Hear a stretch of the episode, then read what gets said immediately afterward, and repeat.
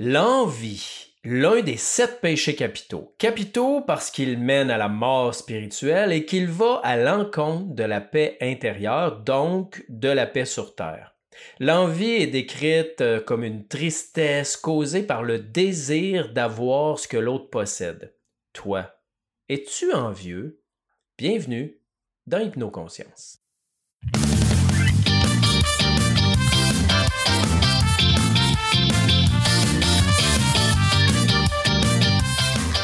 L'envie, c'est une question de comparaison, donc encore et toujours dans notre tête.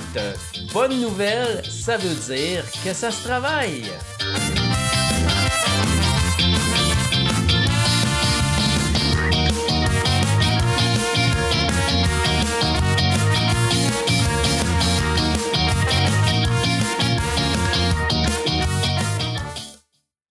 Salut à toi, je te remercie énormément encore aujourd'hui de te joindre à moi pour cet épisode d'Hypnoconscience où je te parle de l'envie. Mon nom est Pascal Brousseau.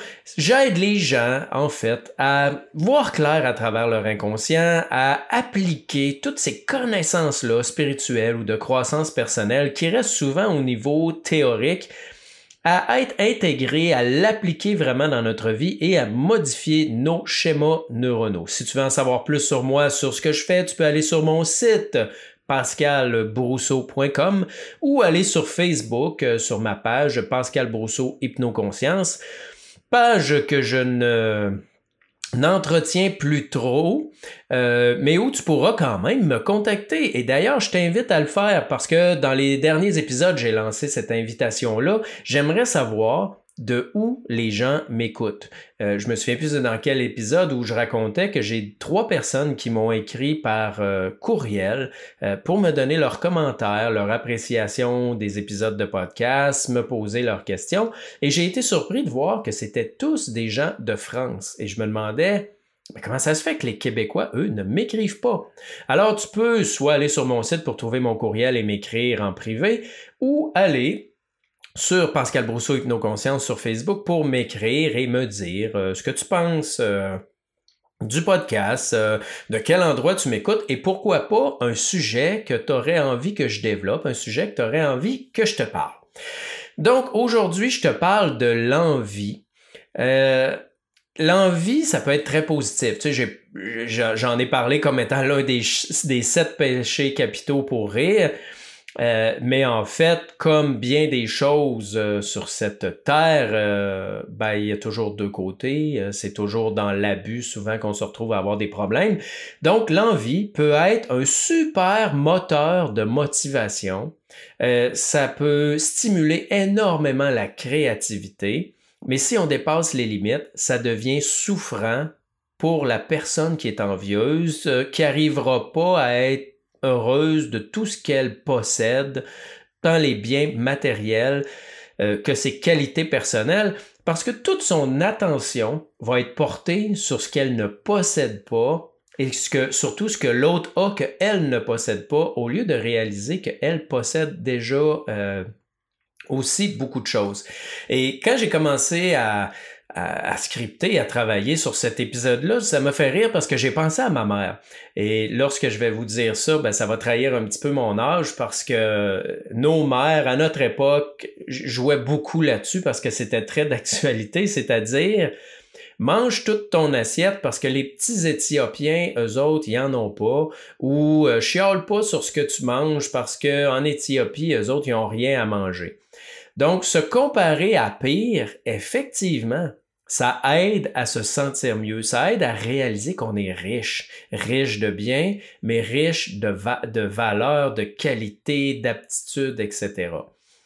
Mais c'est sûr que quand on se compare à pire, ça aide pas vraiment la motivation, mais en même temps, trop envier, ça rend triste, malheureux, même possiblement jaloux, hein, parce que l'envie peut amener la jalousie, ce qui peut donner lieu à des comportements destructeurs pour tout le monde, pour la personne qui est jalouse, pour la personne qui subit la jalousie, et même souvent les personnes autour qui n'ont même pas rapport dans ça, mais qui, qui écopent de ces comportements-là euh, des jaloux. Bien sûr, certaines personnes sont plus envieuses que d'autres, mais à la base, on est tous envieux à un certain degré. Je pense que c'est le propre de l'homme de toujours en vouloir plus et de se comparer. Euh, d'ailleurs, un jour, j'étais dans un séminaire en Californie, un séminaire de Qigong avec Maître Yang. Et Maître Yang euh, s'est mis à parler de quelque chose de vraiment intéressant. Il dit, vous êtes là à vous plaindre, vous êtes là à souffrir, à trouver toujours que vous en avez pas assez, que vous en voulez plus, sans vous rendre compte que vous êtes mieux que les rois de jadis. Vous possédez plus que les rois de jadis. Et quand on y pense, c'est vrai, il dit pensez-y.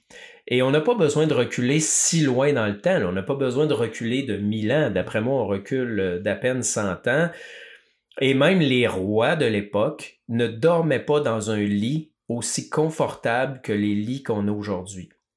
Euh, peut-être faut reculer de plus que 100 ans, bien sûr, pour ça, mais même l'eau courante, même les rois n'avaient pas l'eau courante dans leur palais et n'avaient encore moins euh, accès à l'eau chaude courante. Vous, vous arrivez chez vous, prenez une bonne douche chaude, là, euh, et quand vous sortez de la douche, la chambre de bain est bien chauffée, tout est tempéré, euh, on a toutes sortes de, d'accessoires qui facilitent notre vie que les gens n'avaient pas avant. Qu'est-ce qui fait qu'on ne s'en réjouit pas, qu'on n'est pas hyper heureux? Ben, c'est parce qu'on ne se compare pas à eux autres. On se compare à aujourd'hui et il y aura toujours quelqu'un ou presque qui a plus que toi à moins que tu t'appelles euh, Elon Musk ou euh, euh, Jeff Bezos ou quelque chose comme ça, ben tu vas toujours avoir la possibilité d'envier. Et comme je disais, ça peut être merveilleux, ça nous aide à avancer, mais en même temps, ça peut nous nuire. Et je pense que les années que l'on vit présentement, depuis peut-être une dizaine d'années, c'est de pire en pire au niveau des problématiques de l'envie à cause des réseaux sociaux. On est là à regarder les voyages des autres, là, puis je sais, je l'ai déjà fait, me dire, mais voyons, comment ça se fait qu'il est encore en voyage, lui? Il travaille jamais. Il est tout le temps dans le sud, il vit tout le temps des beaux trips, des beaux voyages, et j'étais envieux. On peut l'être en amour. De dire, ah mon Dieu, regardez comment leur couple a l'air de bien aller, eux autres, comparativement à mon couple à moi. On peut le faire avec la beauté. Hein? Combien de femmes se disent, ouais, comment ça se fait qu'elle a une petite shape comme ça, là, euh, puis elle a eu deux enfants comme moi, mais elle est full top shape, là. Et là, on pourrait y aller loin. La comparaison euh, au niveau des réseaux sociaux amène énormément de dépression, particulièrement chez nos jeunes, chez les adolescents et les adolescentes qui se comparent, souvent au niveau de la richesse et au niveau euh, physique sans comprendre, euh, et là parce que ça apporte même des comportements alimentaires euh, déviants et tout ça, sans comprendre que derrière tout ça, il y a la morphologie. Derrière tout ça, il y a la génétique. Si tu t'entraînes, oui, tu vas avoir des résultats et tu peux avoir un corps plus à ton goût. Mais si ta génétique est faite de telle sorte euh, que tu n'auras jamais les fesses bombées ou que tu n'auras jamais tel autre attribut physique ou telle autre chose, ben c'est comme ça. Mais le fait de valoriser ce avec quoi on se compare peut amener énormément de souffrance à l'intérieur. Et tout ça pourquoi? Pour du fake. C'est carrément du fake. Ce n'est pas accepter la diversité. Et on va se le dire, les gens, ces réseaux sociaux, euh, en général, mettent seulement leur beau côté.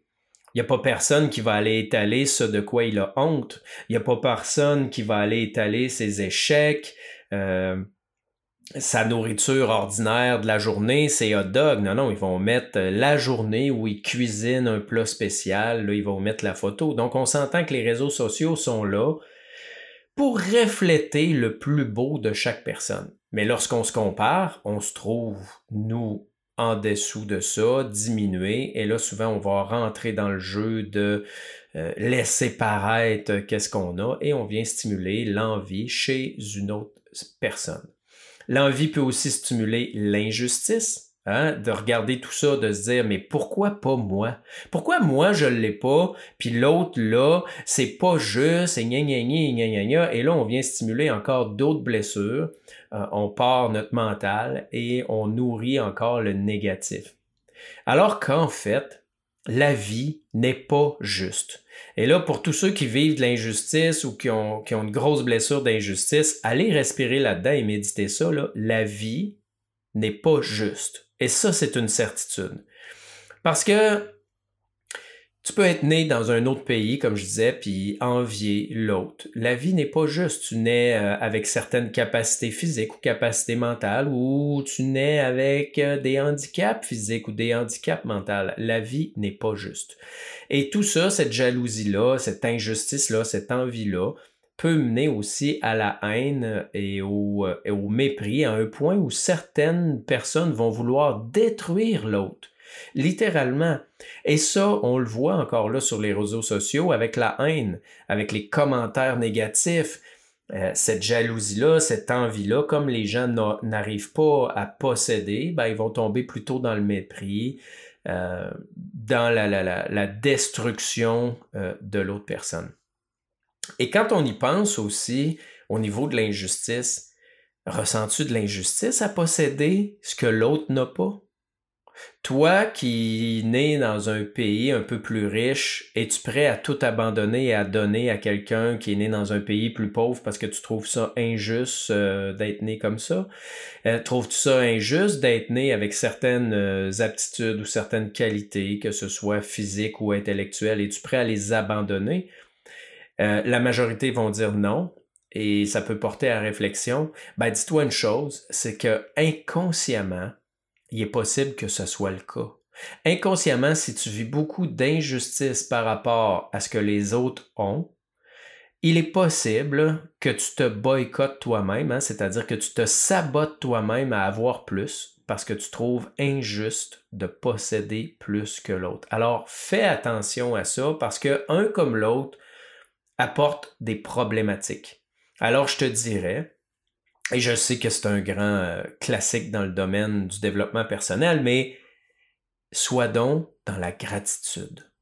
Cultive la gratitude. Observe ce que tu as. Et observer ce qu'on a et avoir de la gratitude ne veut pas dire euh, accepter de se dire je suis né pour un petit pain. Ça n'a rien à voir. Ça ne veut pas dire de se contenter euh, de miettes ou de presque rien. Ça veut dire apprécier ce que l'on est, apprécier ce que l'on a, et à partir de là, ça va être beaucoup plus facile d'être dans la joie et d'obtenir encore plus si on veut encore obtenir plus.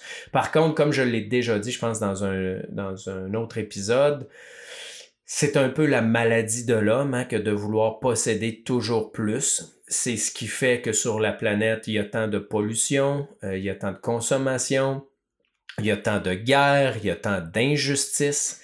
C'est que chaque être humain veut posséder plus et que dans cette envie-là, ben souvent on fait pas attention à l'autre, on fait pas attention à l'impact qu'on a sur l'autre, l'impact qu'on a sur la planète. Et au bout de la ligne, ben on, on détruit tout ce qui est là alentour. Donc cette euh, ce péché capitaux-là de l'envie vaut vraiment la peine d'être étudié dans notre vie, d'être revisité et voir si on est capable d'être dans l'équilibre et lorsqu'on obtient plus à partir de cette envie-là, être capable de se demander, ben, est-ce que je le fais dans, un, dans une certaine écologie, hein, dans, dans, une certaine équité pour tout le monde? Est-ce que c'est bon pour moi? Est-ce que c'est bon pour les gens autour de moi? Est-ce que c'est bon pour la société? Est-ce que c'est bon pour la planète? L'envie, habituellement, on ne va pas en parler. Euh, et, c'est drôle que j'ai eu envie de traiter de ce sujet-là parce que c'est pas quelque chose que je vois passer en général en développement personnel. Et je me suis posé la question et je me suis rendu compte que l'envie, c'est caché. Parce que l'envie, c'est honteux. Il n'y a pas personne qui a envie de dire à quel point il envie les autres. Ce qu'on a envie de dire ouvertement, c'est Ah oh non, je suis fier de sa réussite. Ah, il est donc bon, lui, puis je suis content pour lui alors que dans les faits, hein, cachés dans notre chambre, on n'est pas content, pas en tout, que l'autre réussisse plus que nous. Euh, on est envieux, on trouve ça injuste, ça nous rend frustrés, on le méprise même en cachette et on est honteux de le mépriser parce qu'on sait que c'est pas correct, mais qu'au final, c'est plus fort que nous. Et quand c'est plus fort que nous, c'est parce que c'est inconscient. Donc, c'est pour ça que je dis que ça vaut la peine peut-être d'aller revisiter ça en toute honnêteté, euh, est-ce que je suis envieux? En amour, l'envie, la convoitise peut nuire aussi. Si je passe mon temps à regarder les autres couples, à les envier, envier leurs activités, euh, envier le paraître, euh, leurs avoirs, envier ce que je pense qu'ils ont comme relation, ben ça peut m'amener à convoiter ailleurs. Et si je convoite ailleurs, ben qu'est-ce qui arrive? Ça nuit à mon engagement et je suis pas en train de m'engager avec la personne qui est avec moi présentement pour tenter de bâtir quelque chose d'agréable et d'atteindre les objectifs et d'utiliser cette envie-là à bon escient de façon positive, c'est-à-dire stimuler ma créativité et ma motivation à rendre mon couple tel que je le vois à l'extérieur ou tel que euh, moi je le voudrais. On voit aussi beaucoup un problème avec euh, les parents et les enfants rois, les parents qui donnent tout à leurs enfants, parce que l'enfant engramme à l'intérieur de lui très jeune qu'il suffit de désirer pour obtenir. Ben moi, je vous annonce qu'à long terme, là, à l'âge adulte, ça va causer énormément de souffrance et de frustration à cette personne-là, parce que son apprentissage fondamental et inconscient, c'est que je n'ai que à désirer quelque chose pour l'obtenir. Et euh, je ne sais pas si je vous apprends quelque chose aujourd'hui, mais c'est pas comme ça que ça fonctionne dans la vie. Et quand on n'est pas habitué de souffrir des échecs, de souffrir des refus, de, de, de ne pas obtenir, bref, ce que l'on désire, ben rendu à l'âge adulte, c'est l'inconscient qui mène et la souffrance reste euh, énorme et on peut voir des gens même à la limite euh, se diriger vers le suicide ou euh, des choses comme ça. Et même en développement personnel, il y, a quelque chose que je trouve un peu autant c'est aidant, autant ça peut être nuisible. C'est la fameuse croyance véhiculée beaucoup par euh, toute la, descendance des coachs en général de Tony Robbins, c'est-à-dire tout est possible. Si tu veux, tu peux. Si tu y crois vraiment là, puis que tu fais ce qu'il faut, ça va arriver. Ben ça, je vous annonce, c'est une croyance. Oui, c'est une croyance aidante à la base. Parce que si ta croyance à la base, c'est non, moi je suis né pour un petit pain puis je peux rien faire, ben t'auras rien. Alors que si ta croyance c'est tout est possible, je peux y arriver, ben, tu vas mettre des choses en place et la vie va s'activer pour te donner ce que tu veux. Par contre, c'est pas vrai que tu es tout puissant. On vit pas dans un monde de calinours. Il y a des facteurs extérieurs qui existent. Euh, je t'annonce que si tu mesures 5 pieds 2, même si tu veux beaucoup, beaucoup, beaucoup, beaucoup devenir un grand joueur de basketball de la NBA, euh, tu n'y arriveras pas. Donc, il y a des facteurs extérieurs. Et si cette croyance-là nous donne l'envie de performer, l'envie d'obtenir des choses et nous donne la motivation et la créativité de le faire, ben c'est extraordinaire. Par contre, ça peut amener aussi beaucoup de souffrance et beaucoup d'autocritique et même un affaiblissement de l'estime de soi parce qu'en ne voyant pas les résultats que l'on envie arriver, ben on peut se dire à partir de cette croyance-là, mais si c'est vrai, s'il s'agit de faire ce qu'il faut puis de le désirer ardemment pour l'avoir, puis que moi je l'ai pas, ça veut dire quoi? Ça veut dire que j'ai échoué, ça veut dire que je fais pas la bonne affaire, ça veut dire que je suis pas bon, ça veut dire que si, que ça. Donc, au bout de la ligne, les gens peuvent arriver à avoir une faible estime, euh, avoir une autocritique beaucoup trop forte, se dénigrer et encore là, se rendre malheureux. Fait c'est pour ça que je dis dans, dans cette envie-là, l'équilibre et se surveiller, surveiller nos pensées. Euh, on peut trouver une espèce d'équilibre qui nous rend heureux avec cette envie-là si on ne dépasse pas, euh, excusez, si on ne dépasse pas euh, la limite euh, qui, nous fait basculer du côté négatif, en fait. Hein. trouver le bonheur, c'est toujours une question d'équilibre.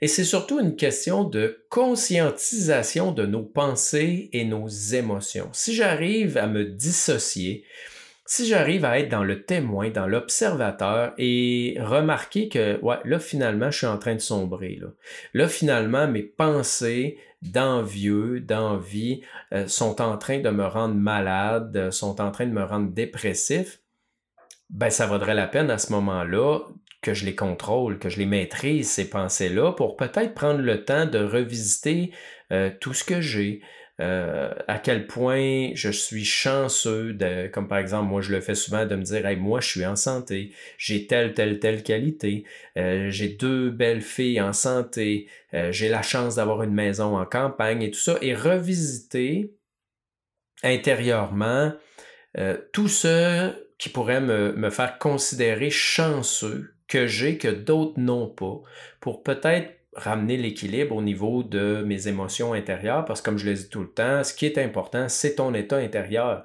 C'est pas ce que tu possèdes, c'est comment tu te sens qui fait que tu es heureux ou que tu l'es pas. Donc au final, tu as le pouvoir, tu pas une victime on a toujours le pouvoir sur nos perceptions, sur nos croyances, sur nos valeurs. Bien sûr, des fois, ça prend de l'aide. Euh, j'ai moi-même besoin d'aide à l'occasion où j'appelle mon coach. Et ben, l'idée, c'est de savoir à quel moment je peux le faire par moi-même, puis à un moment donné, à quel moment j'ai besoin d'aide pour euh, réhabiliter euh, mes pensées. Maintenant, si tu veux des pistes de solutions, ben, j'en ai pour toi. Euh, parce que j'ai traversé ça aussi, hein. comme je le dis souvent, ce que je décide de partager à travers mon podcast, c'est pas de la théorie que j'ai lue dans un livre, c'est des sujets que j'ai traversés, qui m'ont fait souffrir, pour lesquels j'ai trouvé des pistes de solutions qui m'ont donné du résultat, puis j'ai envie de te les partager. Donc ces pistes de solutions-là, et on va commencer très tranquillement, c'est donne-toi le droit de vivre l'envie sais, au lieu de taper sa tête et dire je dois pas être envieux, je dois être content pour tout le monde, je dois me contenter de ce que j'ai. Non, non, donne-toi le droit de vivre de l'envie, mais dans les limites du positif. Ces limites-là, je les disais, c'est quand tu te rends compte que ça te stimule, que ça t'aide à passer à l'action, que ça te donne de la créativité, de la suite dans les idées pour trouver des solutions, ben c'est extraordinaire l'envie. Mais lorsque tu commences à te rendre compte que ça te place dans la tristesse, euh, dans la jalousie, euh, dans le mépris, euh, même voire dans la dépression, ben, dépêche-toi de retourner ça de bord et d'appliquer les, les, pistes de solutions que je vais te donner par après. La deuxième piste de, de solution, ben, dirige tes pensées sur ce que tu as déjà, sur tes qualités, sur tes possessions. Cultive la gratitude. Et quand je dis le mot cultiver, c'est vraiment, oui, cultiver. Ça se fait pas en une fois. C'est comme n'importe quoi au niveau du développement personnel, au niveau du changement euh, neuronal. Ça prend de la répétition et de l'émotion. Alors ressens la gratitude cultive-la, visualise tout ce que tu as déjà, tout ce qui te rend heureux, tout ce qui fait que tu es chanceux sur cette terre-là parce que toi, là, tu possèdes ça, tu manges à tous les jours, tu as peut-être une voiture, tu as peut-être des enfants, tu as peut-être une maison, euh, tu es peut-être belle comme un cœur. Euh, tu sais, il n'y a, a rien à délaisser. Tout ce que tu es content ou contente d'avoir, focus dessus et nourrit l'émotion intérieure de gratitude. Et troisièmement, troisième piste, et là, ça c'est beaucoup plus difficile, cultive le contentement. Et le contentement là, que je parle ici, je te parle pas de bon ben c'est beau, je vais me contenter de ce que j'ai là, là, puis ça finit là. Non, le contentement, je te parle de la vertu enseignée euh, au niveau du bouddhisme. Euh, parce que, bon, on voit le christianisme nous parle de l'inverse, de l'envie. Euh, le bouddhiste dit plus, je vais te dire comment faire, développe et cultive le contentement. Euh, c'est quoi le contentement? Ben, en fait, c'est l'inverse de l'envie, hein? c'est d'être totalement heureux de ce qu'on a là maintenant, contenté. mais en même temps, c'est de la gratitude et, ça fait partie d'un choix. C'est-à-dire, j'ai tellement de gratitude que j'arrive à faire un choix et à être super heureux, bien de ce choix-là, tout en laissant aller ce que je n'ai pas choisi. Parce que comme je le dis souvent, choisir, c'est renoncer. Le meilleur exemple que je peux te donner sur le contentement, là, c'est le buffet. Quand on va dans un buffet au restaurant, tu peux manger de tout. Ben moi, quand j'étais très jeune, euh, aller peut-être jusqu'à la mi-vingtaine, c'était plus fort que moi. Quand j'allais dans un buffet, j'étais dans l'envie totale. Il fallait absolument que je mange d'à peu près tout ce qu'il y avait dans le buffet. Parce que quand je laissais quelque chose de côté, quand je mangeais pas quelque chose, ah, je sortais de là et j'étais pas satisfait, je vivais un malaise. Alors, qu'est-ce qui arrivait? Ben, je mangeais de tout. Et finalement, quand je sortais du restaurant, j'étais pas bien, j'avais trop mangé, j'avais mal au cœur, euh, j'étais gonflé et je filais vraiment pas. Vers la mi-vingtaine, fin, vingtaine, je me suis dit, écoute, Pascal, ça n'a pas de bon sens, là. Tu peux pas faire ça, là. Fais un choix. Choisis aujourd'hui dans le buffet qu'est-ce que tu as envie de manger? Le chinois, l'italien, euh, peu importe, euh, le, bar à viande ou euh, puis dans les desserts, la même chose. Choisissons juste un ou deux desserts, puis tu n'es pas obligé de taper les dix qui, te sont offerts. Ben, qu'est-ce qui arrivait quand je faisais un choix et que j'étais pas dans le contentement? Ben, je sortais du restaurant et j'étais déçu. Et ma pensée était constamment tournée vers ce que je n'avais pas goûté ce que je n'avais pas mangé. Et ce n'est que assez récemment, il y a quelques années, où on m'a expliqué c'était quoi le contentement que je me suis mis à le cultiver. Donc, c'est d'aller au buffet et de se dire, hey, ressens ça. regarde ça comment je suis chanceux. regarde ça comment je suis une personne privilégiée de pouvoir manger, d'avoir le choix de manger autant d'affaires, c'est l'abondance, c'est incroyable, mais pour moi, aujourd'hui, ce qui est le mieux et ce qui serait le meilleur, ce que je choisis, hein, c'est de manger telle, telle affaire, point. Et de sortir du buffet totalement satisfait et comblé parce que j'ai choisi ce qui était le mieux pour moi dans cette journée-là. Eh bien, je vous le dis tout de suite, c'est pas quelque chose qui est facile. Cultiver le contentement, ça se fait au fil du temps. Euh, le mot, je pense, est bien choisi, c'est cultiver. Ça se cultive. Ça n'arrive pas du jour au lendemain. Euh, parfois, on sombre parce que renoncer, c'est pas facile. Mais ça se fait et ça s'applique en toutes sortes de choses. Ça s'applique en amour. Euh, je veux dire, on peut être avec une femme ou un homme extraordinaire, et regarder les autres puis dire ah tabarouette tu sais lui il m'a fait des avances. Si j'étais célibataire ben je pourrais aller avec lui. Ta ta ta ta ta ta mais comme je vous ai dit plus haut qu'est-ce que ça fait ça? Ça fait qu'on s'engage jamais vraiment.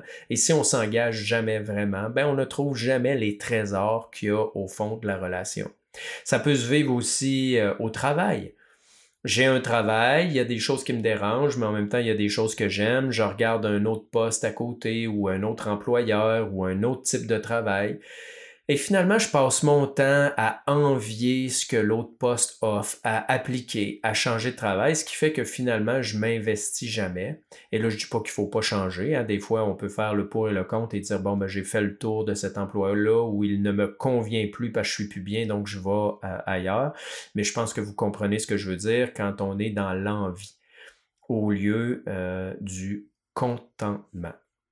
Alors voilà pour mes, euh, mes trois pistes de solution euh, du plus facile euh, au plus difficile. Comme d'habitude, ben, je te le répète et je ne le répéterai jamais assez. Savoir. Savoir quoi? Répète après moi là, dans ta voiture ou pendant que tu cours. Savoir ne suffit pas. Savoir, j'ai été longtemps même à dire savoir ne sert à rien. Bon, c'est pas vrai, ça sert à rien au niveau du changement, mais ça, ça sert à quelque chose. C'est la première marche de l'escalier qui va t'amener ensuite de ça à la pratique et à la répétition à chaque marche qui au bout de la ligne va apporter du changement. Donc, c'est mon invitation à toi à passer à l'action, à regarder est-ce que tu es beaucoup dans l'envie, et comment tu peux arriver à trouver la paix en étant plutôt dans le contentement et la gratitude, tout en gardant une partie d'envie qui t'amène à avoir une, une motivation, une stimulation, une créativité pour résoudre les problématiques et obtenir ce que tu veux. Alors voilà, si tu as apprécié, euh, cet épisode-là ou même d'autres épisodes, je t'invite à partager autour de toi. Je t'invite aussi à t'abonner pour recevoir les notifications euh, euh, de chaque nouveau épisode qui sortent les lundis à midi. je t'invite aussi, si tu as envie, à me laisser un commentaire sur Facebook ou sur courriel que tu peux trouver sur mon site internet pascalbourseau.com parce que comme je t'ai dit au début, J'aimerais vraiment ça savoir de quel endroit tu m'écoutes, euh, à quel point tu apprécies mes épisodes de podcast, euh, lequel ou lesquels épisodes ou sujets t'ont parlé euh, le plus, t'ont interpellé le plus, et aussi me dire quel sujet t'aimerais que je développe? De quoi t'aimerais que je te parle? Alors, je te remercie énormément de m'avoir euh, écouté jusqu'à la fin. Je trouve que c'est un privilège de savoir que euh, tu écoutes ma voix dans tes oreilles, mes idées. Sache toujours que ce sont que mes opinions et mes perceptions. Euh, comme dit Master Yang, put a question mark, c'est-à-dire mets un point d'interrogation, remets tout en question, ne crois pas euh, à 100% ce que je te dis, valide, vérifie, mais tu peux t'en inspirer pour améliorer ta vie. Sur ce, ben, je te salue et je te dis à bientôt pour un prochain épisode.